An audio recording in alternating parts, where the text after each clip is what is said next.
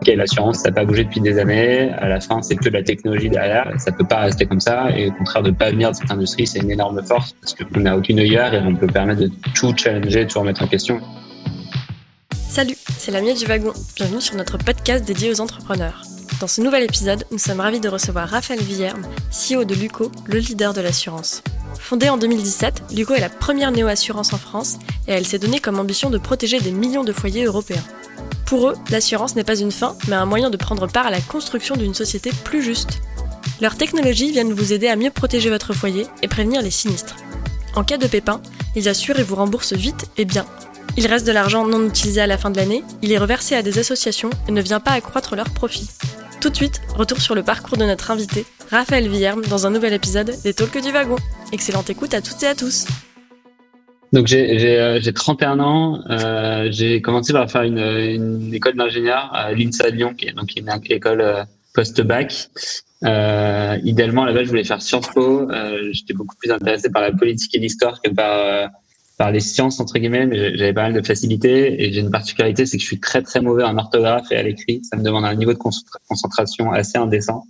Et donc, euh, j'étais, je, je, pensais à l'époque que j'arriverais jamais à faire une bonne carrière, je sais pas si c'est Sciences Po quelque chose comme ça. Donc, j'ai fait une école d'ingé plus par facilité et par tranquillité, sachant qu'un jour, je pourrais plus faire du business ou, d'autres choses derrière. Je me suis un peu fait, euh, j'ai pas adoré euh, mon école d'ingé. J'ai appris plein de choses, mais j'ai pas, euh, je trouvais qu'intellectuellement, c'était il me manquait quelque chose.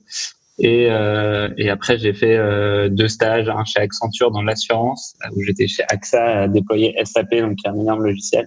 Euh, et là, je me suis promis de jamais retourner euh, dans l'assurance et de jamais euh, aller faire de l'IT dans des grands groupes. donc, j'ai au moins tenu une de ces deux promesses. et après, j'ai fait un petit stage chez Cartier, c'était assez marrant, en stratégie d'approvisionnement de pierres et de diamants, bref, rien à voir. Et là, euh, j'ai hésité à prendre un boulot en supply chain, qui était ma formation et tout ça. Et finalement, j'étais quand même très tenté par l'entrepreneuriat et j'ai eu l'opportunité de rejoindre HEC Entrepreneur que j'ai fait. J'ai monté ma première boîte à HEC Entrepreneur qui était euh, quelque chose qui ressemble énormément à Frishti ou à Foodcherry. Euh, on était les premiers en Europe à bosser sur le sujet euh, avec mon associé euh, qui était aussi HEC Entrepreneur. On a monté le produit en MVP. Donc à l'époque, il y avait que Allo Resto en France, il n'y avait pas Uber Eats, il n'y avait pas Deliveroo, il n'y avait pas Foodora, c'était pas du tout le même marché. Et donc on était un peu les premiers de la nouvelle génération à bosser sur le food delivery. Euh, et on a bootstrappé euh, le, le, produit avec un, avec un Shopify et, moi je livrais ça juste pour vraiment tester le truc. Et au moment où on devait faire un seed assez conséquent qui était de, de 1 million et demi à, à l'époque, finalement, pour des raisons personnelles, on a décidé d'arrêter euh, la boîte avec mon associé. Euh, C'était pas évident. Et, euh, et là, j'ai rejoint Rocket Internet parce que j'ai appris qu'ils bossaient exactement sur le même business, donc qui était du Vertically Integrated Food Delivery, euh, pour lancer une nouvelle venture chez Rocket Internet qui s'appelle Eat First et qui était euh, en gros un frishti, quoi. C'est en, en, très rapide. Euh, on a lancé, donc j'ai rejoint les, les, les, fondeurs de Eat First au HQ de Rocket à Berlin la première la première semaine. Donc, euh, chez Rocket, en 10 jours, il lançait une boîte à l'époque. Donc, Rocket, en fait, il, il lance un, pro, un projet, il cherche euh, des entrepreneurs pour le lancer. Euh, enfin, eux, ils, ouais. identifient le besoin et ensuite, ils sélectionnent des entrepreneurs pour le lancer, c'est ça? Ouais. Ça, alors, c'est fini ce modèle-là, mais en gros, euh, leur modèle à l'époque, c'était, ils regardaient euh, des modèles américains qui avaient levé beaucoup d'argent, qui avaient un, qui étaient en phase de grosse ou qui avaient un product market fit extrêmement prouvé.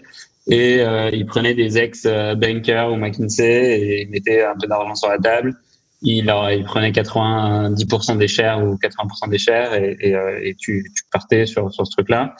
Euh, ça a plein de défauts et, on pourra revenir derrière si, si ça intéresse. Euh, mais ce qui était assez marrant, c'est que du coup, moi, ce modèle-là, je le connaissais un peu in and out et je l'avais bootstrappé. Euh, et là, d'un coup, on se retrouve avec plein d'argent, les moyens de requête, euh, le learning aussi, toutes les ventures de requête. Donc, on a lancé ça à Londres et à Berlin. Euh, et je suis resté un peu moins d'un an. Et quand je suis parti, je manageais 30 personnes. J'avais 24 ans, je pas, 23 ans, tout ça. J'avais embauché plein de livreurs allemands. Alors, je parlais pas un mot d'allemand. Euh, designer des cuisines industrielles pour faire 10 000 plats par jour. C'est assez marrant. Euh, mais le modèle était euh, était doomed to fail quoi. Donc je, m'occupais de, de limites économiques et une partie de la levée de fonds et je, je voyais qu'on allait dans le mur et qu'il y avait aucun moyen de retourner ça. Donc j'ai quitté euh, Rocket à ce moment-là et on est venu me chercher pour me proposer de reprendre une boîte qui s'appelait euh, OpenJet, euh, qui était une SaaS enable marketplace dans l'industrie des jets privés. Donc c'était un peu un modèle comme comme la fourchette où en gros on file un software à des opérateurs de jet, privés. Donc la fourchette file un software à des, à des, restaurateurs pour les aider à mieux faire leur travail. Bah, nous, on file un software à des opérateurs de jet privés pour leur, les aider à gérer le planning des pilotes, la maintenance des avions, leur réservation, leur devis, tout un tas de choses. Et quand ils utilisaient notre, notre ERP en SaaS, on avait accès à toutes leurs, leurs données en temps réel. Et en ayant accès à ces données, on était capable de construire des vols à la demande, un peu comme faire un Uber, sauf que dans le ciel, il n'y a pas l'API Google Maps qui permet de faire AB de manière automatique. Donc, il y a 10 000 variables à prendre en compte. Et on vendait des premiers au monde à vendre en temps réel des vols en jet ou en aviation privée à minima. Euh, c'est une boîte que j'ai repris. Il y avait un, un, deck, un joli PowerPoint et un CTO qui avait un début de plateforme. Et, euh, et donc, j'ai repris cette boîte. Il y avait un, CTO et un deck. Euh, j'ai levé 2 millions auprès de Business Angel et, euh, et on a j'ai la boîte à 30 personnes entre Paris, New York et Luxembourg. Donc j'allais tous les mois à New York et on a lancé la marketplace aux États-Unis aussi. Euh, c'était assez intéressant. C'était dans un contexte humain très particulier. C'est pas moi qui crée la boîte. On est venu me chercher pour la reprendre et les, euh, les deux fondateurs qui n'étaient pas opérationnels, euh, c'était moi le CEO, mais euh, c'était eux qui avaient sidé la boîte, qui avaient déjà une compagnie de jet qui avaient une légitimité dans cette industrie qui est assez particulière.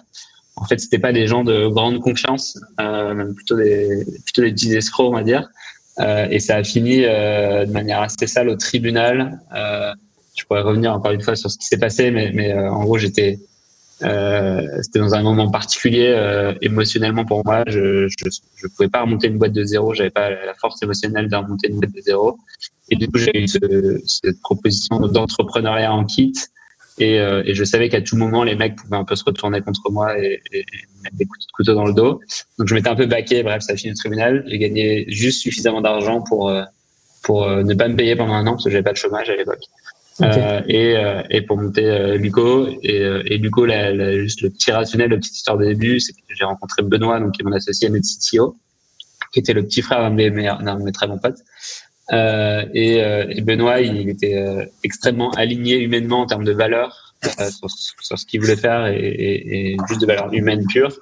Et, et deux d'ambition. Et donc on s'est dit on fait une boîte ensemble et on bossera sur tes idées et sur mes idées Finalement, on n'a jamais bossé sur mes idées et on a essayé de trouver un business avec la techno de base de, de Benoît sur laquelle il a fait son master de recherche. Euh, et voilà, donc c'est comme ça qu'on est arrivé à Luco. Et euh, du coup, euh, de ce que tu dis de ta rencontre avec Benoît, c'est plus euh, la personne qui t'a, enfin c'était plus l'association qui t'allait avant même d'avoir l'idée que de te dire on va faire de l'assurance habitation. Ouais, absolument. En, en gros, de mes deux premières expériences de boîte, donc les deux avaient pas finalement pas marché comme je voulais. Les deux avaient fail pour des raisons d'association. Euh, et, euh, et, dans tous les talks, tous les tous les trucs d'entrepreneurs, on va dire, euh, dans une boîte, il y a tout qui change, euh, sauf les fondateurs. Et, et ça, je l'avais extrêmement bien en tête. Moi, je voulais juste un mec à qui je pouvais avoir totalement confiance, mais genre absolument totalement confiance. Et, et, quatre ans après, je regarde les genre, c'est génial de bosser avec avec Benoît tous les jours. Et, c'est assez ouf ce qu'on qu'on vit tous les deux. Et, bah, c'est le meilleur truc, le meilleur choix que j'ai fait. Et lui aussi, j'espère. Euh, et, euh, et donc j'avais ça en tête. Et, euh, et, Ben, il sortait de, de Leeds à l'époque. Euh, et quand je l'ai rencontré, il avait fait un espèce de MVP qui était un bout de hardware avec une plateforme cloud et de l'intelligence artificielle. Il avait fait ça en trois semaines. Et moi, ça faisait déjà deux ans que je bossais dans la tech et donc je voyais les vitesses de shipping et ça. Et je me suis dit, ce mec, ce mec est un génie. Euh, et je veux absolument m'associer avec ce mec. Un, parce qu'il est, il est, bah, a les mêmes valeurs humaines et deux, parce qu'il est très très bon techniquement. Et on s'est dit, on bosse deux mois ensemble euh, sur tes idées, sur mes idées, et puis dans deux mois, on voit si on fait une boîte ensemble. Finalement, on a bossé deux mois ensemble sur son idée, euh, mais, euh, mais c'était obvious qu'il fallait qu'on continue derrière. Et, et, une des forces de, de je pense, de, de Lugo, c'est que on se fait extrêmement confiance. Donc, on a tous les deux des scopes très clairs. Euh, ben, il fait tous les sujets plus tech, euh, et, moi, je fais tout moins tech. Euh, je suis ingénieur aussi, donc je comprends à peu près ce qu'on fait en tech à minimum. Même si je, je code pas, je, je j'ai pas de j'ai pas de barrière sur les sujets et, à l'inverse lui il a pas de barrière sur les sujets du business donc on se challenge énormément. Euh, mais on a des scopes euh, très clairs et, euh, et du coup on a deux, deux jambes qui sont très solides et une boîte tech pour moi c'est d'avoir deux jambes très solides. Il faut être très très bon en business ça veut rien dire mais voilà dans, dans l'exécution et sur la partie plus euh, business. Et il faut être très très bon dans, dans, dans la tech et, et son scaling euh, et c'est pour moi le seul moyen de, de, de réussir une boîte tech first et euh, bah, génial, c'est top que vous ayez euh, cette association qui soit forte. Euh, je vois bien le, je vois bien le rôle de, de Benoît donc euh, en tant que CTO et euh, entendre tes différentes tes différentes expériences, on t'est passé de une sorte de Frishti, enfin qui était dans la food tech, à un projet OpenJet qui, comme ça, on a l'impression qu'il n'y a rien à voir. À de l'assurance habitation. On a, on a l'impression que tu sais un peu tout faire. C'est quoi le, le, ta compétence par rapport à ça? C'est justement la compétence business dont tu parles. C'est le fait d'arriver à faire. Je, je sais que je sais rien faire euh, et par contre que, que je peux tout apprendre ou comprendre. Euh, et je pense que c'est un des trucs, euh, mes potes d'HEC qui n'ont pas fait euh, une école d'ingé avant, et, ils, ils, ont tendance parfois à se mettre des barrières mentales en disant ah, ça c'est trop tech, je comprendrai pas. Et, et, et, euh, et je pense que l'assurance vue de l'extérieur, c'est vu comme un truc incroyablement compliqué et tout doit être fait pour des bonnes raisons, mais c'est ultra scientifique et tout ça. En fait, avec juste du bon sens, euh, beaucoup d'apprentissage, de, de, la lecture, de rencontrer des gens, voilà, tout ça, on est capable de tout comprendre et comprendre tous les marchés, toutes les structures et à peu près tout. Et donc, euh, c'est un truc que j'avais appris à Juste Entrepreneur où il y a une mission création où justement tu débarques dans un marché, tu connais rien et, et à la fin, au bout, de, au bout, de, six semaines, euh, tu comprends le marché tu peux, tu peux parler pendant trois heures avec un mec qui a bossé 25 ans dans l'industrie et t'es légitime et tu dis des trucs intéressants. Euh, bah en fait, c'est qu'il y a aucun, euh, il y a aucun marché compliqué et, tout est euh, d'apprentissage et de passer du temps à, faire des choses. Mais euh, cette mission qui, qui avait été assez importante pour moi, c'était c'était un la fourchette du garagiste et je me suis dit putain mais c'est vraiment l'enfer cette mission les garagistes j'en ai rien à péter c'est pas du tout intéressant et tout ça et j'avais adoré en fait euh, j'avais appris qu'il fallait aller parler aux gens donc en fait tous les gens adorent parler de leur métier donc tu voir un actuaire que tu voir un garagiste ou que tu voir un commercial euh, chez Aloresto je sais pas tout le monde adore parler de soi et adore parler de son métier. Donc en fait, tu vas récupérer une quantité d'informations et de compréhension d'un marché extrêmement forte en juste allant parler aux gens. Et donc c'est des, choses comme ça, des frameworks de d'apprentissage en, en mode entrepreneuriat que j'avais appris sur ma première expérience qui m'ont qui m'ont permis de dire ok l'assurance c'est un vieux marché tout pété euh, ça n'a pas bougé depuis des années euh, à la fin c'est que la technologie derrière le sous-jacent euh, ça peut pas rester comme ça et au contraire de pas venir de cette industrie c'est une énorme force parce que on n'a aucun euh, aucune œillère et on peut permettre de tout challenger tout remettre en question et c'est extrêmement euh, fort en fait de pas venir de l'industrie et du coup, c'est en, c'est en bossant au début sur les projets de Benoît que vous êtes arrivé dans l'assurance habitation. C'était quelque chose qu'il avait directement identifié lui ou donc le rationnel, en fait, on a la même vision depuis le début euh, à Luco, euh, qui est pas du tout encore matérialisée. ce qu'on fait aujourd'hui, c'est c'est euh, c'est encore très loin de notre vision, mais c'est cohérent par rapport à là où on va aller. Okay. Euh, la, la, vision de Luco, euh, long terme, c'est d'utiliser les datas du foyer. Donc les, les, les foyers euh, européens sont, deviennent de plus en plus connectés. Il y a une quantité de data disponible qui, qui, est, qui est énorme. Euh, que ce soit les consommations d'eau, les consommations électriques, la température, le Wi-Fi, l'imagerie satellite, il y a une quantité de data énorme autour du foyer. Et, euh, et aujourd'hui, pas grand monde l'utilise, donc le, les foyers sont finalement assez. On parle beaucoup de smart home, mais en fait, les foyers sont extrêmement stupides. Euh, et la vision de base de Luco, c'était de dire, grâce au machine learning, on peut analyser ces datas qui sont pas forcément faciles à récupérer, mais si on arrive à récupérer, on peut les analyser. En analysant ces datas, on peut aider les particuliers à réduire leur, leur impact environnemental et leur impact énergétique, réduire leurs risques. Et avec ces datas et cette relation, donc une sorte de feedback de la maison, euh, avec ces datas et la relation où on vient coacher l'utilisateur pour réduire l'impact environnemental et réduire leurs risques, on peut leur l'utiliser pour vendre des services et tous les services contraints qu'on est obligé de gérer quand on a un logement. Euh, et donc la vision très long terme de Luco, c'est de construire toute la nouvelle euh, génération et toute la, la stack de services euh, du foyer durable de demain, en commençant par l'assurance habitation. Euh, mais notre but à la fin, c'est juste que ça soit extrêmement facile de gérer son logement, euh, de le maintenir, de résoudre des problèmes, et qu'on soit, de manière très caricaturale, le Amazon des services chiants du, du logement. Ça, c'est la vision très long terme et du logement durable. Euh, et, et, ça, on n'a pas changé d'un iota, je pense, par rapport à cette vision. Euh, juste ce qui a tout, totalement changé, c'est le business model et le premier produit qu'on vend. Euh, et donc au tout début, euh, comment on arrive à, ça, c'est Benoît, il y avait un petit boîtier qui qu'on collait sur les compteurs électriques, qui coûtait 10 balles à produire, à shipper à grande échelle. Et en gros, pour 10 balles, euh, le, on avait la consommation électrique des particuliers en temps réel. Et donc, on, et on avait donc un, un, dataset qui est extrêmement intéressant, qui est extrêmement grand public. Tout foyer un, minimum développé, il a un dataset qui s'appelle la consommation électrique. Et on s'était dit, euh, si on sait analyser le dataset, on peut tirer de la valeur pour l'utilisateur en l'aidant à moins consommer d'énergie. Et on peut aussi peut-être tirer de la valeur pour vendre des meilleurs services ou avoir un edge pour vendre d'autres services. Et donc, c'est ça le rationnel de départ. Euh, et là, on a commencé à bosser avec des fournisseurs d'énergie, avec des télécoms et avec des assureurs. Et au bout de trois semaines, ça, ça c'était euh, vraiment, ça, ça dure euh, au total quatre semaines probablement ce cheminement de pensée. Donc là, on a rencontré plein de mecs dans les télécoms, plein de mecs dans l'énergie, plein de mecs dans l'assurance. Et au bout de trois semaines, je me suis dit, OK, on va double down sur l'assurance. C'est un énorme marché, c'est complètement poussiéreux. Il euh, y a rien qui s'est passé depuis des années. Je sais pas ce qu'on va faire, mais je suis sûr qu'en creusant et en passant du temps sur cette industrie, on va trouver quelque chose. Euh, pendant un an, on a vendu des technos et des assureurs. Donc, on a travaillé avec AXA, avec Alliance, avec la Maïf, avec le numéro en Espagne, le numéro en Angleterre. Euh, et au bout d'un an, on s'est dit, OK, oublions le B2B2C avec les assureurs, montons notre boîte d'assurance simple, transparente, qui rembourse vite. Et de cette position-là, poussons la vision plus large. Et donc là, on est fast forward deux ans après, on a 100 000 assurés et on a un début de, de situation qui nous permet de continuer à investir massivement dans la vision plus long terme, tout, ce tout en scalant le, le premier business euh, d'assurance euh, simple, transparente qui rembourse vite. Euh, du coup, euh, j'imagine que en bossant, en travaillant avec euh, AXA et les autres assureurs, euh, tu t'es peut-être rendu compte pour te dire, j'ai la, on a la volonté de faire directement nous une néo assurance, comment nous on la voit avec cette vision que tu nous as présentée. Est-ce que c'est parce que tu as vu des problèmes chez les assureurs traditionnels c'est assez marrant sur le, le, fait de devenir nous-mêmes assureurs et de proposer un produit de ça. Relativement au début du coup, on avait une stagiaire qui a dit mais c'est ça qu'il faudrait qu'on fasse, c'est vachement mieux de ça. Et moi, j'étais là, mais non, mais ça, ça, ça, fait aucun sens en termes de, en termes de scale. Euh, c'est des industries massives euh, et, euh, et, en B2B, on est toujours beaucoup mieux qu'en B2C. Donc, on a, on a plutôt lutté vachement longtemps contre l'idée de, de switcher en, en, en direct.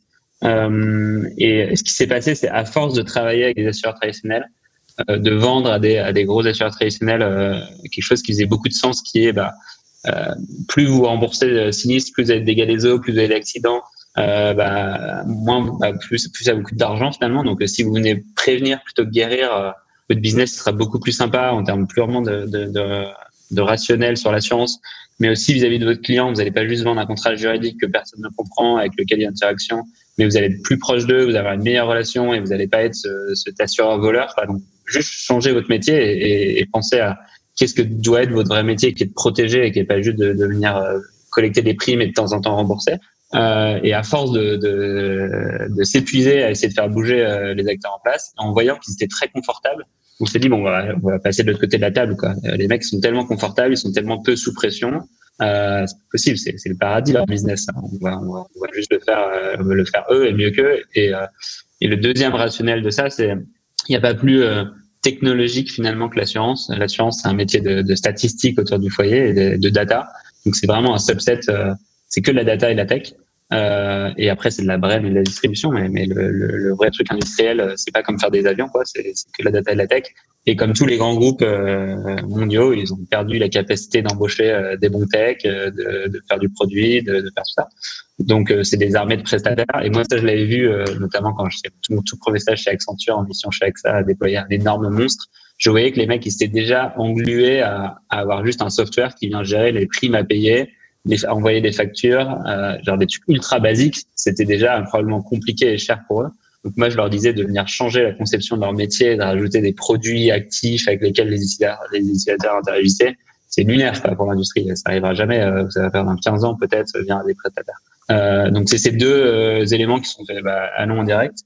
Euh, et le numéro un, c'est Covea, qui est un groupe de mutuelles, et c'est exactement pareil. En fait, si on prend le top 5 des assureurs en France, euh, et en Europe, c'est pareil. Euh, c'est euh, des gros mammouths qui sont là depuis 150 ans, qui certains avaient des modèles mutualistes au début qui étaient assez transparents et assez vertueux, mais finalement, ça s'est énormément embourgeoisé. Donc, en fait, la politique, le principe du mutuel, c'est que c'est les c'est les, les, clients ou les sociétaires qui votent pour la, la gouvernance et la politique de la société.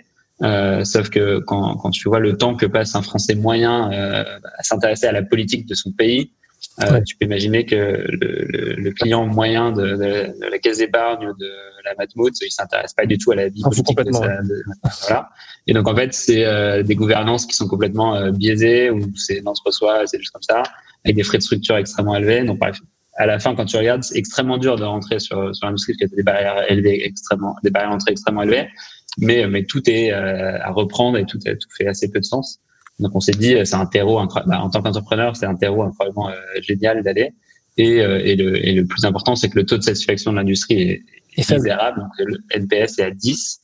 Euh, et donc, euh, tu as tous les voyants de vieille industrie qui n'a pas bougé, gros marché, euh, taux de satisfaction super faible.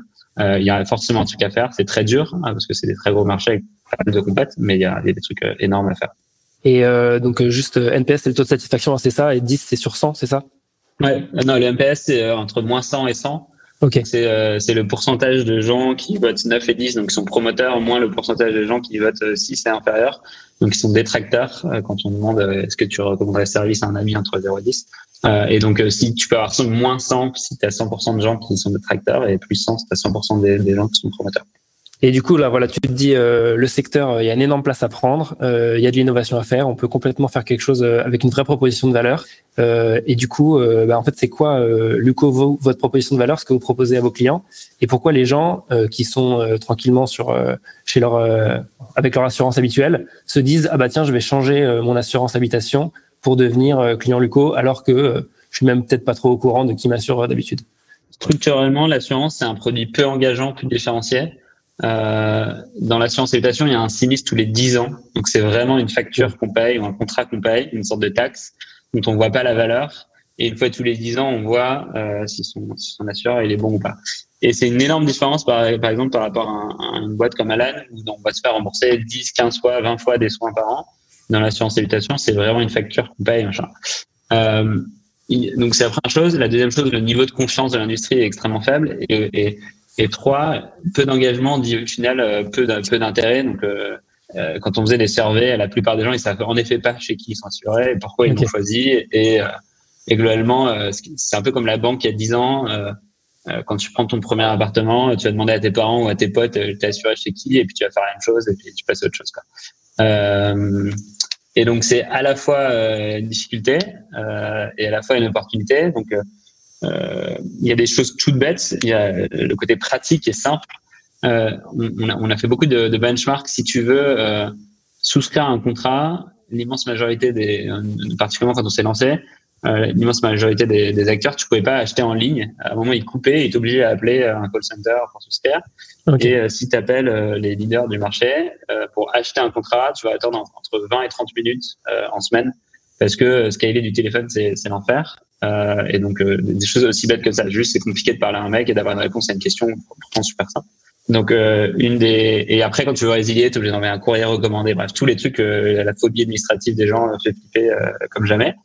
Donc, il y y, a une de nos premières euh, propositions de valeur qui est la simplicité. Tu t'assures en deux minutes tu as une question, bah, y a un mec qui te répond sur le chat en moins d'une minute et ça marche extrêmement bien. On n'a pas de téléphone, on a vraiment scalé le chat de, de manière assez. euh, je pense qu'on est les meilleurs, euh, euh, le meilleure qualité du service client euh, en France, c'est probablement en Europe sur le chat. On a fait avec une, une, une intensité et un focus extrêmement fort. Euh, voilà, on a fait en sorte que c'est un produit.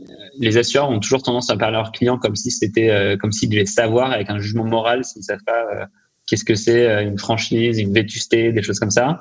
Ben non, en fait, le client lambda, il en a rien à faire et, euh, il n'a pas le temps. Il a d'autres choses à s'intéresser dans sa vie et sa vie est plus excitante que passer la vie sur son contrat d'assurance. Donc, euh, il y a un gros boulot de pédagogie, de, de, vulgarisation, d'explication, tout en étant extrêmement euh, transparent. Euh, et donc, on n'a on n'a pas de commerciaux, ce qui est totalement pas la norme dans l'industrie. 100% des contrats d'assurance sont vendus avec des, commerciaux au téléphone et en boutique, euh, sinon. Personne n'est incentivé à vendre. Par contre, on fait un énorme travail de pédagogie, d'explication. Qu'est-ce que c'est un contrat? Qu'est-ce qui est inclus? Qu'est-ce qui est exclu? Et donc ça, c'est la deuxième chose, c'est le côté transparence et l'éthique finalement avec laquelle on fait, on fait notre business, euh, qui donne extrêmement, extrêmement confiance. Et donc ça fait un bouche-oreille extrêmement fort. Et la troisième partie, c'est euh, la rapidité et la qualité de notre gestion de sinistres. Donc on gère euh, nos propres sinistres, ce qui n'est pas le cas de la, tous les nouveaux entrants de, de cette industrie, par exemple, qui vont avoir des, des gens pour externaliser. Euh, Aujourd'hui, on gère 90% de nos sinistres il y a 10% on travaille euh, d'arrache-pied pour, pour les gérer d'ici la fin de. Euh, et on rembourse extrêmement rapidement, extrêmement euh, bien et, et, de manière euh, pédagogique et simple. Donc c'est pareil, il n'y a pas besoin d'attendre trois plombes au téléphone. Euh, vous faites un selfie vidéo, vous expliquez ce qui s'est passé euh, on, et on vient rembourser en quelques heures ou en quelques jours pour un artisan chez vous. Donc juste ça se passe bien et du coup on a, on a un bouche-oreille qui est extrêmement positif, on a un NPS extrêmement élevé et, euh, et c'est très différenciant dans une industrie euh, où il y a beaucoup d'efforts commerciaux, mais des, des, produits qui sont euh, extrêmement peu qualitatifs et une gestion qui est, qui est horrible derrière. Euh, donc sur le papier, c'est c'est pas euh, révolutionnaire tout ce qu'il y a là. Il y a un élément qui est complètement différenciant et qui, qui explique pourquoi on arrive à faire ça et pourquoi on arrive à cette transparence, cette satisfaction client. C'est le modèle sur lequel on a construit notre assurance. le modèle traditionnel de l'industrie, c'est vous payez, je sais pas, 200 euros par an à votre assureur, et puis quand vous avez un sinistre, il, il vient normalement vous rembourser, et il va gagner tout le delta entre les primes qu'il a perçues et les sinistres qu'il a remboursés. Tout ça, ça va dans sa poche et ça fait ses marges à la fin de l'année. Euh, et du coup, il a un, conflit d'intérêt extrêmement fort. Moins il vient rembourser euh, son client, euh, plus il gagne d'argent. Euh, et donc, il y a des incentives extrêmement euh, désalignés, un énorme conflit d'intérêt. Et à chaque sinistre, il va être dans une position un peu schizophrène. Soit il fait bien son boulot et il satisfait son client, soit il garde de l'argent et il augmente ses marges. Et c'est des, des, entreprises économiques qui ont besoin de gagner de l'argent et c'est leur métier. et donc, ça, ça fait ça fait toute cette insatisfaction client, toute cette opacité, le fait qu'il y ait des commerciaux qui vendent n'importe quoi et après des gestionnaires sinistres qui viennent récupérer les pots cassés. Euh, et, et c'est pas que les, les, personnes qui travaillent dans le monde de la science sont des, sont des mauvaises personnes, mais le modèle est pété. Euh, et donc, on, on, nous, on a, on a voulu avoir un modèle où la partie rémunération du co est complètement indépendante des remboursements. Euh, et donc, on vient prendre 30% des primes pour faire la gestion de sinistre, le service client, euh, les technologies de protection et un jour gagner de l'argent. 70% des primes, c'est uniquement pour rembourser les sinistres. Et quand il reste de l'argent à la fin de l'année, tout cet argent, elle va à l'association du choix de l'assuré. Et ça, ça crée deux choses très fortes. Ça crée que l'UCO n'a aucun intérêt à pas rembourser ou à faire traîner le remboursement. Notre rémunération n'en dépend pas. Et la deuxième chose, c'est si euh, l'assuré vient exagérer, frauder, euh, raconter, embellir euh, son sinistre, c'est pas euh, Luco qui l'a impacté, mais c'est la situation qu'il a lui-même choisie, et donc ça crée un aléa moral extrêmement positif, ce qui permet d'avoir une confiance beaucoup plus forte, de nous rembourser beaucoup plus rapidement, beaucoup plus simplement, euh, et, euh, et, en fait d'avoir des meilleurs résultats que, que, le marché. Aujourd'hui, on a des meilleurs résultats techniques. En fait, sur 100 euros de prime d'assurance, on, on, a moins de sinistres que, que le marché, donc d'être pricé aussi plus compétitivement structurellement. Tu disais, on, on gère nous-mêmes nos sinistres, donc c'est quoi en fait la gestion en direct des sinistres? C'est que vous avez vous-même vos prestataires? Alors en fait, ouais, sur la gestion des sinistres, l'immense majorité euh, des assureurs voient la gestion de sinistres pas comme leur cœur business. Ils voient leur cœur business comme faire des modèles de prix, designer des, des produits. Euh, et après, ils vont bosser avec des prestataires euh, qui gèrent les sinistres. Euh, et donc gérer les sinistres, c'est euh, vous avez un dégât des eaux. Donc le bread and butter de Luco, c'est vous avez un appartement, votre voisin du dessus a, arrêté son bain, a mal branché sa sa machine à laver, euh, peu importe, et euh, il y a une grosse tâche à votre plafond. Euh, et il faut venir globalement trouver d'où vient la fuite, envoyer un, un, un, mec pour refaire le plâtre et, et repeindre. et donc ça, c'est le bread and butter de, de ce qu'on fait chez nous. Et la plupart des, des boîtes d'assurance, et tous les plus grands, ils vont bosser avec des gestionnaires donc qui sont des mecs au téléphone qui vont dire OK, il s'est passé quoi? Donc vous allez leur raconter ce qui s'est passé au téléphone. Puis après vous envoyez un autre service qui va venir OK, on va essayer de trouver un rendez-vous pour faire euh, venir un expert chez vous. Six semaines après, il y a un expert qui vient chez vous, il vient faire ah oui, bah en effet, le plafond il est abîmé. Euh, ah bah votre voisin il n'est pas là, donc il faut revenir pour pouvoir faire la recherche de fuite quand vous avez. Bah, six mois après, peut-être que vous avez un, un, plafond qui est réparé et vous avez passé euh, une cinquantaine d'heures à gérer. Euh, et parce que vu que c'est un centre de coûts, euh, c'est driver dans des gros appels d'offres où ils vont faire signer des millions de gestions de sinistres. Et puis ce qu'ils regardent, c'est le coût moyen de gestion de sinistre. Euh, temps en temps, ils regardent un peu la satisfaction client, mais bon, c'est pas vraiment leur, leur, leur grosse priorité. Euh, et donc c'est euh, majoritairement sous-investi en termes de technologie, de process. Ça, c'est assez assez lunaire euh, le, le, marché.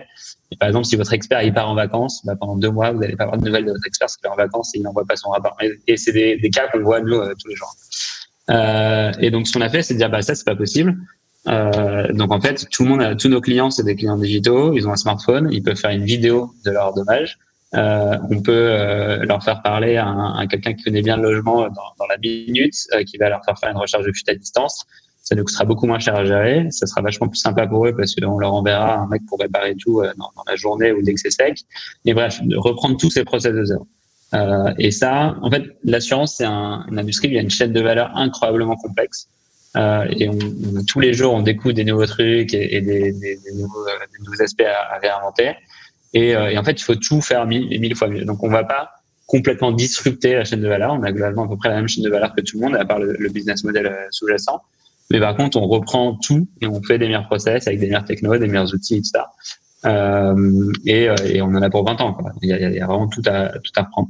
Euh, et, et, le plus important, c'est d'aligner les intérêts euh, et de, de, mesurer avec une obsession quelle est la satisfaction client et de reprendre tous les points d'irritation de satisfaction client pour les, pour les réinventer.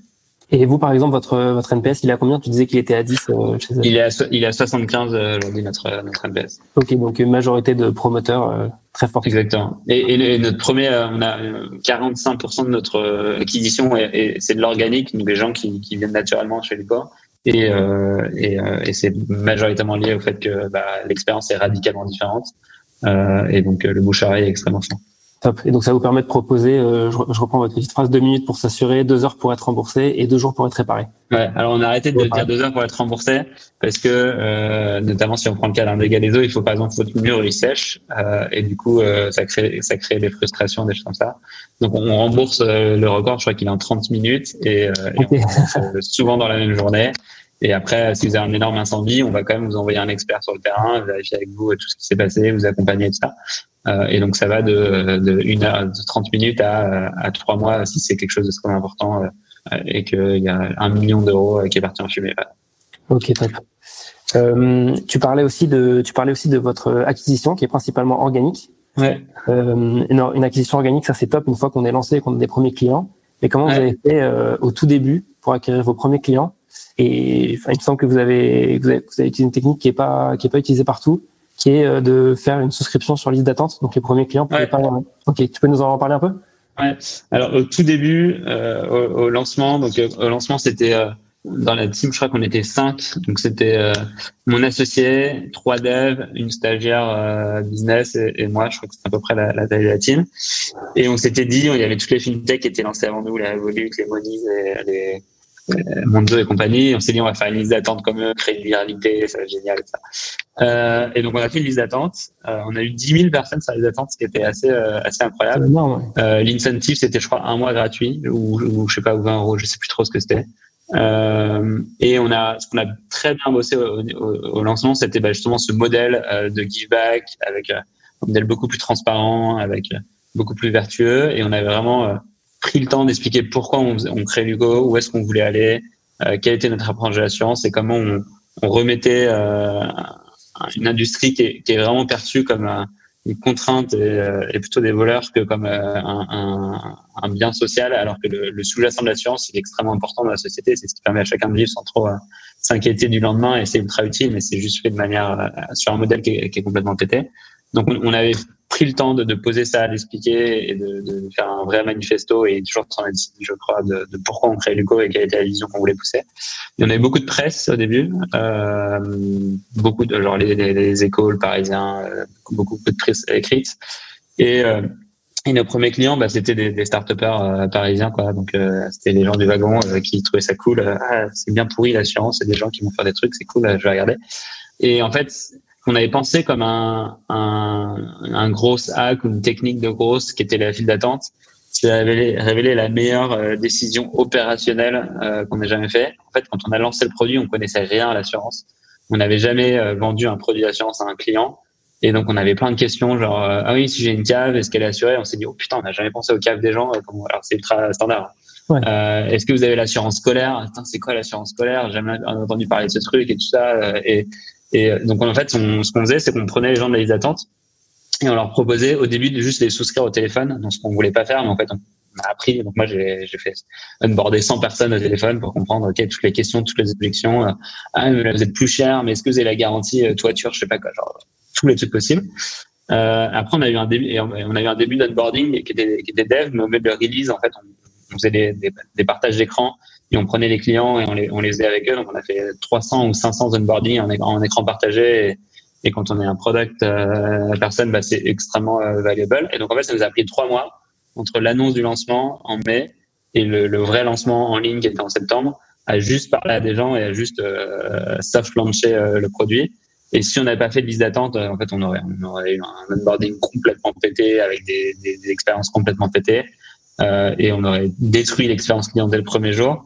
Euh, et donc heureusement qu'on a fait cette liste d'attente, qui n'était pas trop un truc qui avait été pensé comme ça, mais c'était la meilleure décision, une des meilleures décisions euh, du lancement.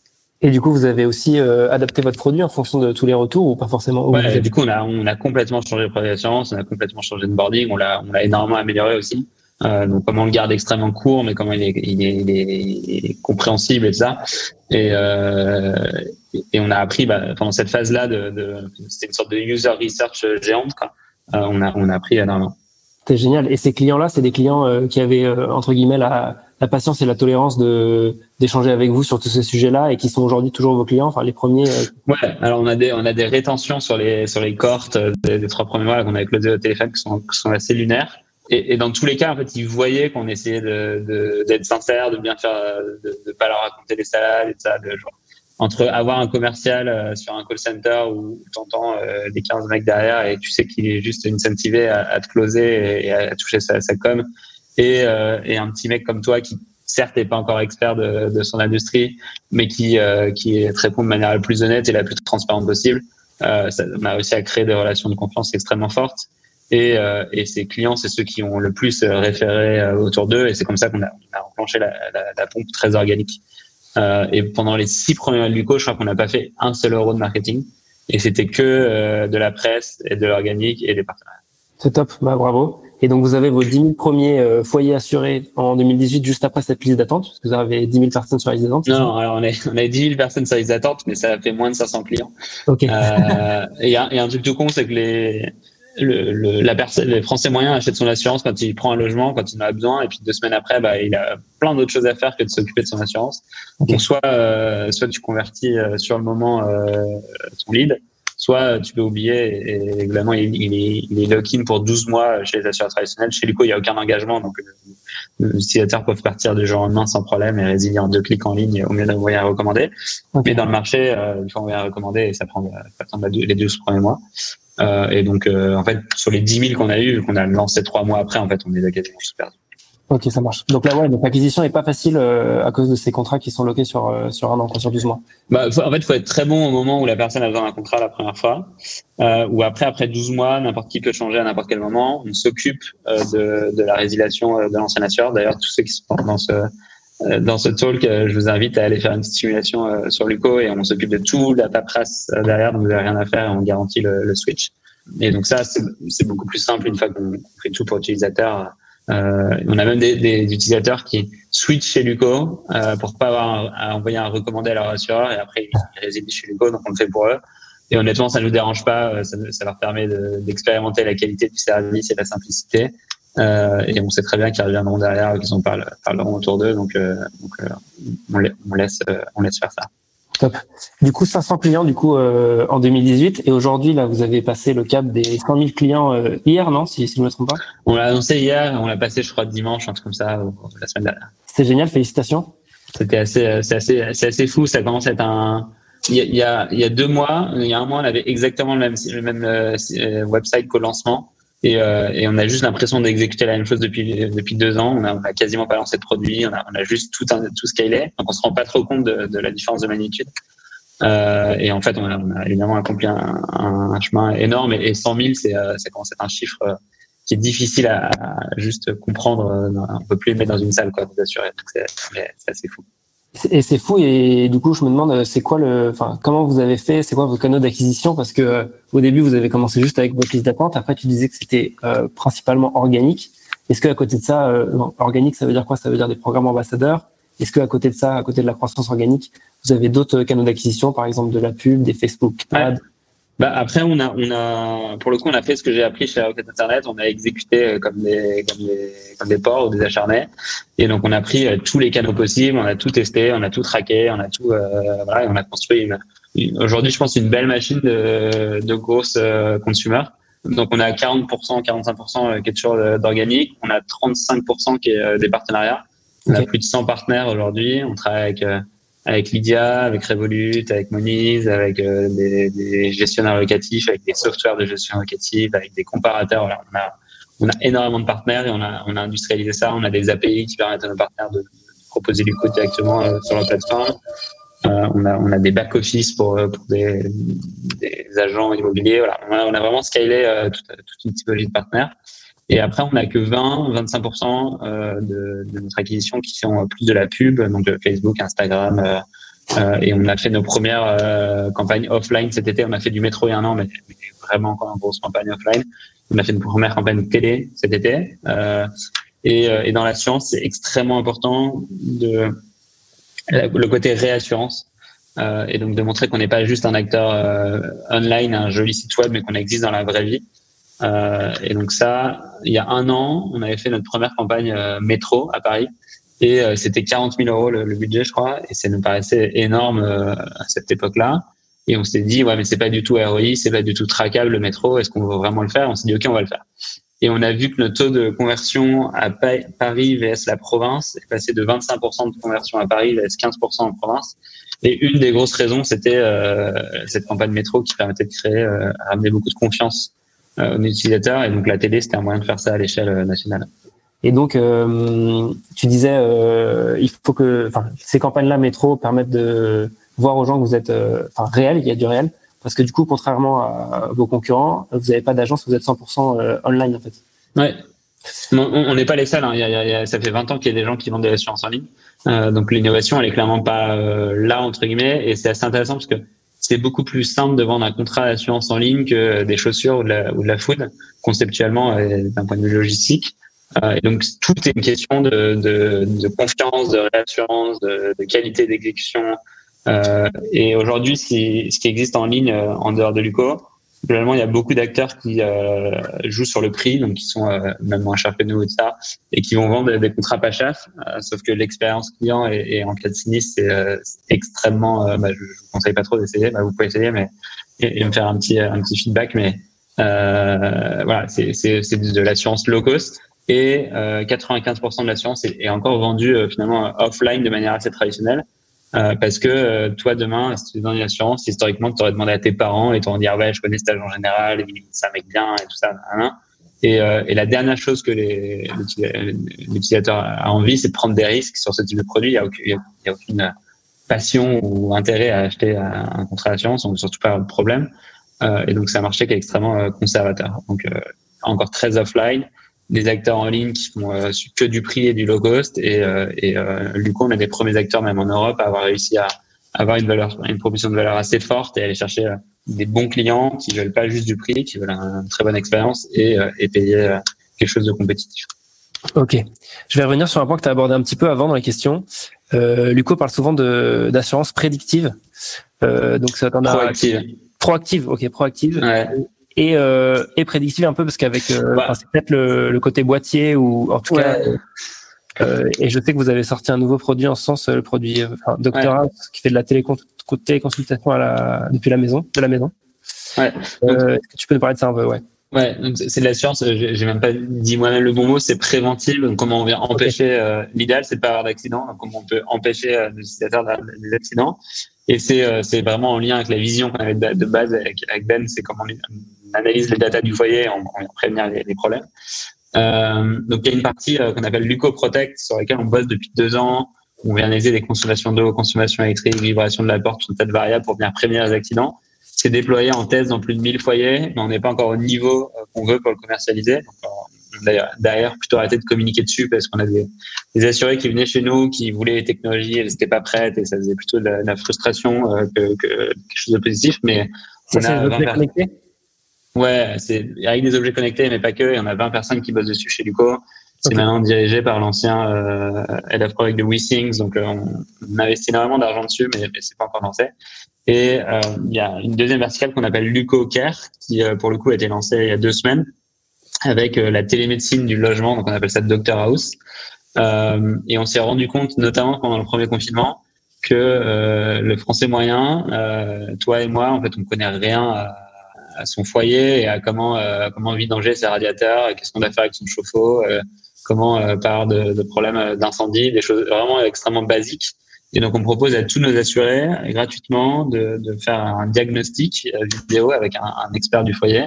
On vient checker à peu près 12 éléments du tableau électrique, des radiateurs, des choses assez basiques euh, pour et expliquer à l'utilisateur comment pas avoir d'accidents et de problèmes. Et c'est aussi un moyen pour tous nous assurer de poser leurs questions sur comment j'entretiens mon parquet. Euh, euh, j'ai j'ai un problème de je sais pas quoi, comment le réparer, et ça. Et, et, c'est un, un service qui a un NPS à 95, donc vraiment tous les gens qui ont essayé l'adorent et en parlent autour d'eux. Euh, et pour nous, ça a deux buts. Ça permet de venir prévenir les accidents et d'en avoir moins dans le futur. Et deux, de créer une relation en dehors de, de ce sinistre qui arrive que tous les 10 ans euh, et d'avoir euh, justement une relation tangible et récurrente pour qu'il y ait encore plus de bouche à oreille, encore plus de, de, de satisfaction, de fidélité, et ainsi de suite. Ok, génial. Est-ce que euh, avec euh, ce que vous avez mis en place, donc d'une part euh, le côté préventif de, de l'assurance habitation et d'autre part avec le business model give back, où en fait c'est pas vous qui gardez la partie qui est qui est la partie de la cotisation qui est pour la réparation du sinistre, mais vous la, mhm. Est-ce que vous observez des résultats par rapport à ça, par exemple moins de sinistres, donc par exemple moins de fuites d'eau, moins d'incendies, moins de cambriolage C'est encore un peu tôt pour avoir des résultats significatifs statistiques. Euh, donc on a aujourd'hui euh, ce qu'on appelle en anglais des loss ratio. En français, c'est le ratio sinistre sur prime. Euh, on est meilleur que le marché, mais c'est encore trop tôt pour dire est-ce que c'est de la chance ou est-ce que c'est structurel. Il y a une partie qui est structurelle. On sait que sur la, fréquence, donc en gros, dans, dans l'assurance, il y a, il y a différentes typologies de sinistres. Il y a ce qu'on appelle la fréquence, donc c'est les petits sinistres mais qui sont fréquents. Euh, donc par exemple euh, le dégât des eaux, euh, le, le bris de vitre, les vols, et, des choses qui coûtent moins de 5 ou 10 000 euros. Donc ça c'est très prévisible et on a suffisamment de liquidité pour savoir comment on performe par rapport au marché. Et après il y a ce qu'on appelle les graves, donc qui sont moins fréquents. Donc par exemple si vous avez un gros incendie sur votre maison et une maison à 500 000 euros qui disparaît, euh, des catastrophes naturelles, des glissements de terrain, plein de choses comme ça. Euh, et là, on n'a pas encore assez d'historique et notamment de saison pour, euh, pour savoir euh, comment on, on, se positionne par rapport au marché. Mais aujourd'hui, on a euh, des très bons résultats techniques, ce qui nous permet de, de notamment verser du give back chaque année. Euh, et, et, de maintenir des prix extrêmement euh, bas. Donc, on n'a pas, on n'a jamais augmenté nos prix chez Duco. Euh, et tous les ans, on, maintient le même niveau de, de, de, mensualité, alors que le marché tous les ans augmente de 3 à 5 ses prix. Donc ça, c'est la première chose. Et après, en termes de marketing, on a un coût d'acquisition qui est trois fois plus faible que le marché. Donc en fait, de faire un bon produit avec un bon service, avec des utilisateurs heureux, euh, bah, c'est beaucoup beaucoup plus efficace et aussi beaucoup beaucoup plus rentable que de faire énormément de, de marketing et, d'avoir des commerciaux euh, qu'on rémunère à la com extrêmement euh, extrêmement cher. Ok, génial. Du coup, tu as en partie répondu à ma, à ma prochaine question, mais il y a peut-être une autre partie de la réponse que que j'ai pas encore. Euh, donc, vous faites des prix qui sont parfois plus, enfin, plus bas que qu'une partie de la concurrence le système de give back qui est une partie euh, des bénéfices que donc enfin sur lesquels vous faites une, une croix. Euh, comment vous faites pour euh, être rentable? Donc, tu en as en partie, as en partie répondu en disant que vous avez un coût d'acquisition client qui est moins élevé. Euh, Est-ce qu'il y a, peut-être d'autres choses? Parce que alors les, les, les assureurs, donc on n'est pas encore rentable euh, structurellement euh, comme startup. Par contre, sur à l'échelle d'une police en termes de unit economics, on est on est déjà beaucoup plus rentable que, que le marché. Euh, donc on a un peu moins de, de, de, de, de sinistres que le marché. Après, avec le modèle du give back, finalement, c'est assez neutre pour nous. Et après, on a juste des, des frais de gestion euh, plus faibles. Donc on a, euh, par exemple, pas de téléphone, pas de commerciaux, pas de bureau. Euh, et on a, on a automatisé tout ce qu'on pouvait. On a, on a du chat qui est, qui est extrêmement efficace et qui marche bien et, et euh, qui est disponible 7 jours sur 7 et de ça. Mais, finalement, ça nous coûte moins cher et c'est beaucoup plus efficace que le marché. et après, on préfère faire un bien meilleur service, fournir des solutions de protection et tout ça, que d'aller euh, donner 150 euros à Google pour euh, pour vendre un, un, un, produit qui est moyen et qui, qui, se trouve partout sur le marché. Euh, et dans une industrie où il y a très peu de différenciation, en fait, c'est très dur de faire les choses différemment. Et on a eu par exemple beaucoup de mal à lever de l'argent au début du coup parce que les, les, VC nous disaient mais vous avez une chaîne de valeur complètement euh, insensée, vous faites de la gestion de sinistre, vous faites du hardware, vous faites de la data science, vous faites tout et n'importe quoi. Euh, mais une fois qu'on a un, un, produit qui est très différencié sur une énorme industrie euh, où il y a peu de différenciation, en fait, euh, bon, on a besoin de mettre beaucoup moins de marketing que le marché. Euh, et donc le, le, deuxième gros levier de, de, réduction des coûts et donc de rentabilité à long terme, c'est sur les, les coûts structurels de marketing et c'est assez proche des, des néobanques. Si on regarde une boîte comme Revolut, ils font quasiment pas de marketing payant, euh, mais vraiment quasiment rien. Euh, alors que les autres banques en ligne traditionnelles vont donner 200 euros de parrainage aux parents et aux filleuls, des choses comme ça. Chez Revolut, euh, le parrainage, je crois que c'est 10 euros. Donc, euh, ils misent tout sur la qualité d'expérience client, sur le produit, et ils ont une croissance beaucoup plus organique et beaucoup plus product driven, et c'est une croissance qui est aussi beaucoup plus saine. Ok. Euh, du coup, tu disais que vous aviez eu du mal à lever euh, au début, donc de l'argent. Donc au début, vous aviez levé 2 millions d'euros en 2018, si je ne me trompe pas. Ouais. Et puis vous avez fait une levée de 20 millions d'euros en 2020 euh, en série A, ce qui est un montant euh, très élevé pour une série A. Comment vous avez fait pour lever autant en si peu de temps? Et qu'est-ce que c'est euh, Qu'est-ce que les investisseurs valorisent quand ils investissent chez chez Loco Tu disais qu'il y avait alors ouais. une perception de valeur qui était justement difficile. Ouais. Sur le, le sur le seed, donc la toute première vraie levée de fonds, c'était euh, c'était plutôt l'enfer. C'était vraiment un parcours du, du combattant. Donc on était une bonne équipe sur une grosse industrie. Euh, et donc on avait euh, tous les VC euh, qui nous ouvraient les portes. On a fait tous les partenaires mythiques de tous les gros fonds parisiens. moi c'était ma troisième boîte. j'avais pas mal de potes en VC, tout ça. Donc accéder au partenaire meeting et à l'investment community c'était pas un compliqué, compliqué. Par contre que, que les mecs fassent le deal c'était très compliqué. On a eu un énorme momentum au début, donc tous les VC nous regardaient, il y avait pas mal de compètes. Et à un moment, il y a un ou deux VC faiseurs d'opinion qui ont dit non et tout le marché a dit non. Euh, et pendant euh, cette bulle, on, a, on avait encore le momentum. On a, on a eu euh, Kima, donc, euh, Jean, de, Jean de et Alexis, euh, et, et Volem, qui est un fonds basé à Lyon. Et donc, on avait fonds de Bruno Rousset, qui est le fondateur d'April, qui est le plus gros entrepreneur de, l'assurance historiquement, qui a fait une boîte qui, qui a vendu 800 millions, donc pas une unicorn, mais pas loin. Et c'est vraiment c'est le, seul entrepreneur, très gros entrepreneur de l'assurance en France ou en Europe. Euh, et donc on avait un mec de l'assurance, un mec de la tech, et après euh, business angel par business angel, 50k par 50k. Euh, ben, je suis allé les convaincre un par un. On l'a fait en deux tranches, donc en fait on a fait 600k au début. Après et on a dû fermer parce que c'était la fin de l'année fiscale et c'était euh, extrêmement stressant et dur. Après on a relevé 400k en complément pour aller au million. Et en fait on a après on a fait 700k de BPI, on a annoncé 2 millions, mais en fait pas vraiment 2 millions. Euh, donc c'était très très dur. Et, et ce que n'achetaient pas les VC, c'était de reprendre tout le modèle de l'assurance avec euh, qui est extrêmement large, en plus en rajoutant la composante protection avec du hardware et ça, ils disaient mais vous avez jamais réussi à, exécuter. On a exécuté, on a eu des très bons métriques, on a très vite grossi. Et en fait, trois mois avant la, la série A, euh, on n'a pas annoncé, mais en fait, on, on, a voulu faire un convertible parce qu'on n'était pas encore assez gros pour directement faire une série A. Et là, je m'étais dit, ça va être super facile. Euh, on a des super bons métriques, gros marché, on montre qu'on sait exécuter, tout est propre, les courbes sont très belles et ça. Et en fait, c'était l'enfer. Euh, on a eu des term sheets cette fois-ci, mais avec des valos euh, scandaleuses. Euh, et donc, c'est un truc qui, je pensais, allait me prendre trois semaines, après il y a trois mois. Finalement, on a, on a, on a un fonds qui est rentré, euh, un fonds qui s'appelle Speed Invest, que je, je, recommande vivement, qui est rentré. Le partenaire qui a mis chez nous, il était partenaire chez, il est toujours au bord de N26, de WeFox, qui sont les plus belles boîtes d'assurance et de fintech en Europe. Euh, et on a fait un été de fou. Et là, pendant l'été, ce qui s'est passé, euh, les VC connaissaient nos métriques et moi, je continue à aller au courant. Et on avait tous les très gros VC euh, américains, européens qui, qui voulaient mhm. casser la porte et rentrer chez nous.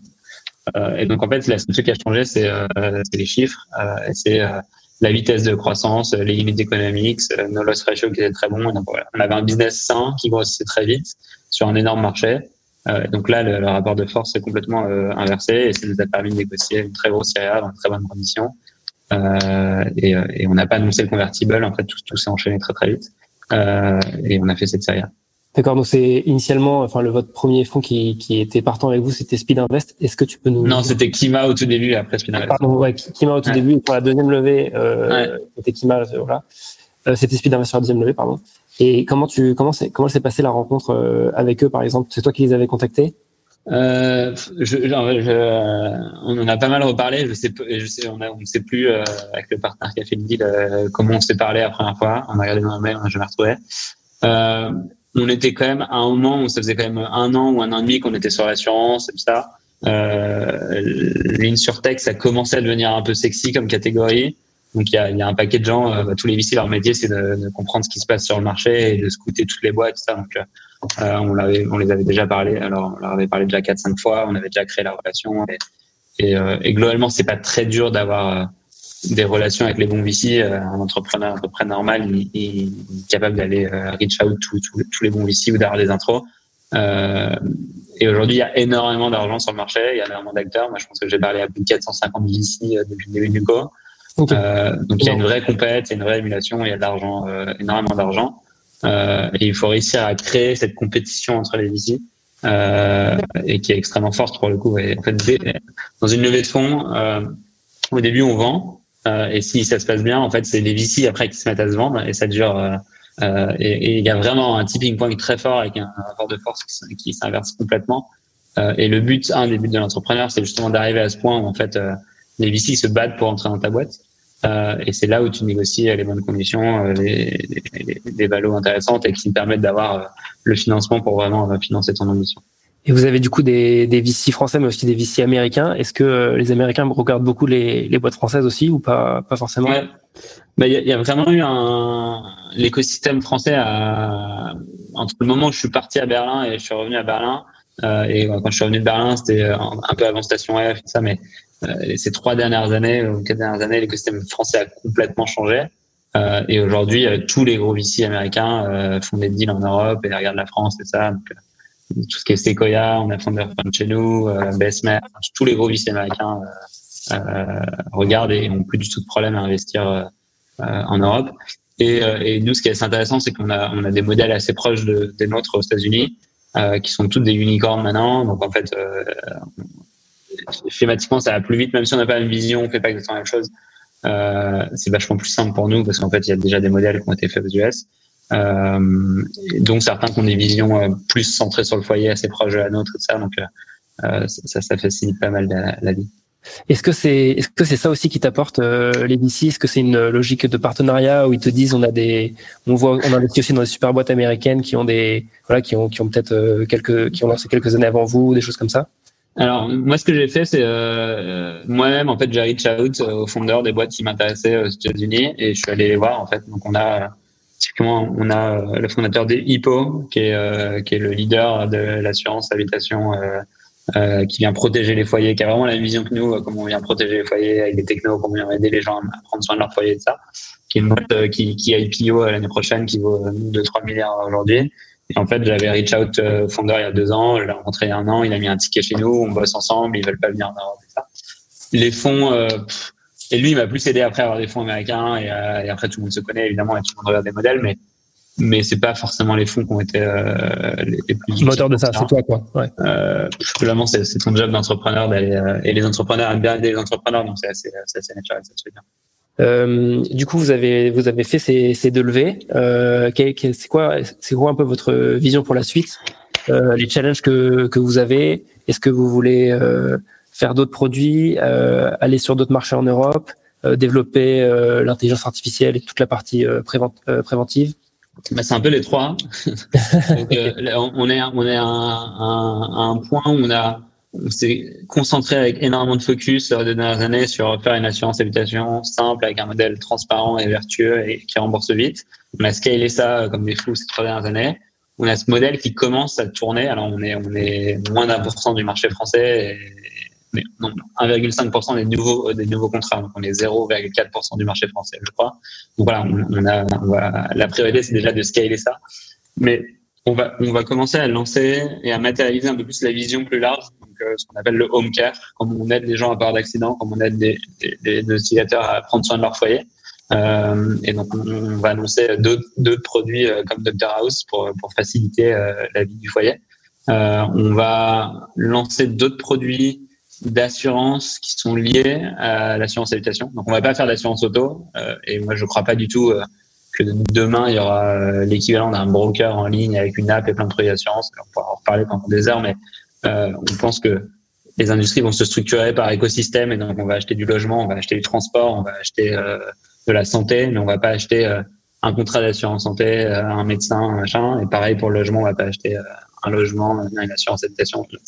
C'est des, visions écosystémiques. Donc nous, on construit un géant d'écosystème du foyer.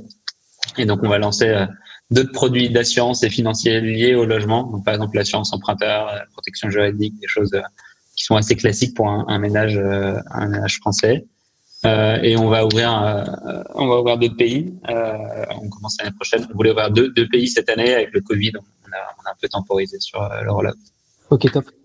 Euh, Est-ce que tu vois les, les assureurs traditionnels changer euh, à la suite de tout ce que vous faites sur le sur l'assurance habitation?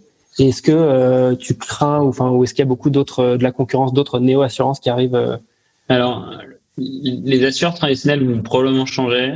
Après, ils, ont euh, ils, ont toujours les mêmes problèmes fondamentaux, euh, qui savent pas euh, faire de, vraiment de la technologie. Ils n'ont pas cette obsession client. Euh, ils ont toujours le même problème de business model qui est avec un conflit d'intérêt. Donc, euh, ils vont évidemment se réveiller. Ils vont, ils vont, ils vont mettre un peu plus d'argent en techno. Ils vont faire des choses.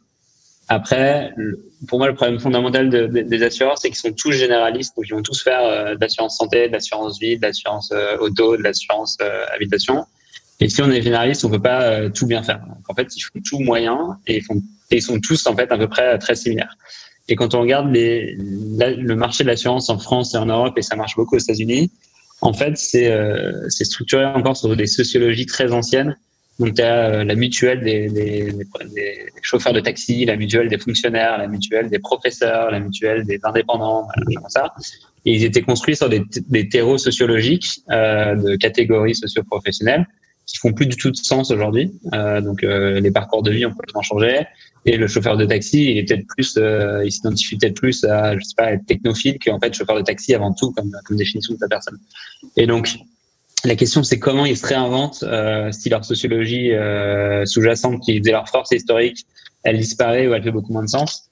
Euh, comment ils sont légitimes euh, aujourd'hui ou demain Il y a 230 assurances en France, donc c'est un marché extrêmement fragmenté. Et, et, ils ont pour point commun d'être suffisamment tous généralistes et, euh, et avoir beaucoup de mal à faire de la technologie. Donc, on ne croit pas trop, euh, évidemment, c'est des, compétiteurs sérieux, mais on n'a pas, on n'est pas très inquiet par, par, par, le marché. Il y a beaucoup d'assureurs de, de nouvelles entrants. Donc, euh, il y a notamment un américain qui s'appelle Lemonade qui arrive en France, euh, qui a levé 300 millions en IPO et tout ça. Euh, mais globalement, tous les nouveaux entrants européens en France ou ailleurs ils ont tous une vision assez généraliste, pareil, de l'assurance. Donc, en fait, ils font une jolie marque d'assurance avec une jolie application. Et après, ils vont essayer d'aller vendre plein de produits. Euh, et la, la, question, la question à laquelle ils répondent pas, c'est comment, en étant un produit où il y a un sinistre tous les 10 ans et le reste du temps, c'est une facture qu'on paye, comment on crée une relation, comment on crée de l'engagement, comment on fait que l'utilisateur, il revient dans l'app pour potentiellement acheter un deuxième produit. Euh, personne n'a réussi à, à, répondre à cette question aujourd'hui dans le monde. Euh, et probablement parce que c'est pas tellement possible. Euh, et donc les, les plaies qui sont les plus intéressants pour nous, c'est euh, ceux qui prennent une verticale et qui vont très profondément euh, sur cette verticale, donc sur l'habitation, sur le transport, sur ce que tu veux. Euh, et c'est les modèles qui marchent le mieux aux US. Donc aux US, les plus belles boîtes, c'est Root Insurance qui vient de IPO, c'est Hippo qui c'est IPO, c'est Lemonade, mais ils, sont restés que sur une verticale et ils ont des gros problèmes de unit economics. Euh, et finalement, on croit pas trop à, à l'assureur généraliste en ligne dans une jolie application. Et aujourd'hui, il y a que ça comme modèle en Europe et ils ont des gros problèmes de croissance, ils ont des gros problèmes de rentabilité. Et donc aujourd'hui, ils n'arrivent pas à lever beaucoup d'argent et, à, aller finalement très vite. Ok, ça marche. Euh, comme tu le sais, le, le, wagon forme des futurs développeurs, product managers et entrepreneurs. Euh, du coup, je vais te poser une petite question un peu plus euh, conseil. C'est, quoi selon toi la clé euh, de la réussite quand on entreprend? Euh, Tu as mentionné plusieurs choses pendant, pendant cette interview. Donc, est-ce que c'est le secteur, euh, enfin le choix du secteur à disrupter? Est-ce que c'est un associé hyper complémentaire en qui tu as hyper confiance? Euh, est-ce que c'est une relation client d'exception que vous essayez de mettre en place euh, chez Luco? Ouais, je, pense que c'est tout ça. il faut aligner énormément de briques. il faut. moi, je considère que entrepreneur finalement c'est un peu un métier et qui s'apprend. et donc les deux expériences que j'ai eues avant qui n'ont pas marché, elles m'ont clairement permis de, de, de, faire Luco de manière beaucoup plus efficace, rapide et, en, et, avec une vision très long terme. Je pense qu'il est très important, c'est d'avoir cette vision très long terme et qui s'applique pas que dans son business, qui euh, s'applique aussi dans ses relations humaines avec ses équipes et tout ça. Euh, il n'y a pas de raccourci euh, dans l'entrepreneuriat, il n'y a pas tellement de raccourci dans la vie non plus. Euh, et donc il faut être extrêmement euh, loyal, honnête. il faut évidemment vendre, mais il faut délivrer ce qu'on vend. Et, et, je pense d'investir dans, dans, dans, dans, les people de, de, sa boîte, de les faire grandir et d'être honnête avec euh, tous les gens autour de soi, je pense que c'est un des, des, des, points les plus importants. Euh, la deuxième, je pense c'est vraiment euh, la ténacité, voire même l'acharnement. Euh, notre première levée de fonds qui était vraiment horrible, elle s'est juste fait parce que euh, tous les matins, mon, mon, mon, réveil sonnait je me disais qui est-ce que j'ai pas encore contacté qui peut potentiellement mettre un ticket dans ma boîte? Et c'était genre les mecs à qui j'étais en stage, genre je sais, mais vraiment c'était de l'acharnement et de, l'intensité dans, dans, dans, le fait de faire bouger les choses. Et, euh, et c'est la capacité à créer des, réalités. Euh, et donc il y a des choses qui existent pas encore, mais on va faire en sorte qu'elles existent. On va potentiellement les vendre un petit peu avant qu'elles existent, mais il faut être très confiant dans sa capacité à les exécuter très vite derrière. Euh, et donc provoquer finalement le, la réalité, euh, notamment à l'early stage, c'est extrêmement important. Euh, et après, je pense que la partie la plus intéressante euh, et qui est la plus ancienne, c'est euh, c'est savoir qu'on sait rien faire et qu'on ne sait rien globalement, mais qu'on est juste capable d'apprendre en permanence. Et, euh, et, à chaque étape, il faut euh, tout réapprendre sans mettre en question sur tout. Euh, et ça, c'est la partie euh, la plus dure, mais aussi la plus, la plus sympa humainement euh, à la et, euh, et si on n'a pas, moi, j'ai fait de l'entrepreneuriat seul où j'étais CEO et j'avais pas de co-founder et entrepreneuriat à plusieurs. Et, clairement, par le coup, euh, je recommande pas du tout d'entreprendre seul. ça peut très bien marcher, hein, mais c'est beaucoup beaucoup moins humainement, c'est extrêmement dur.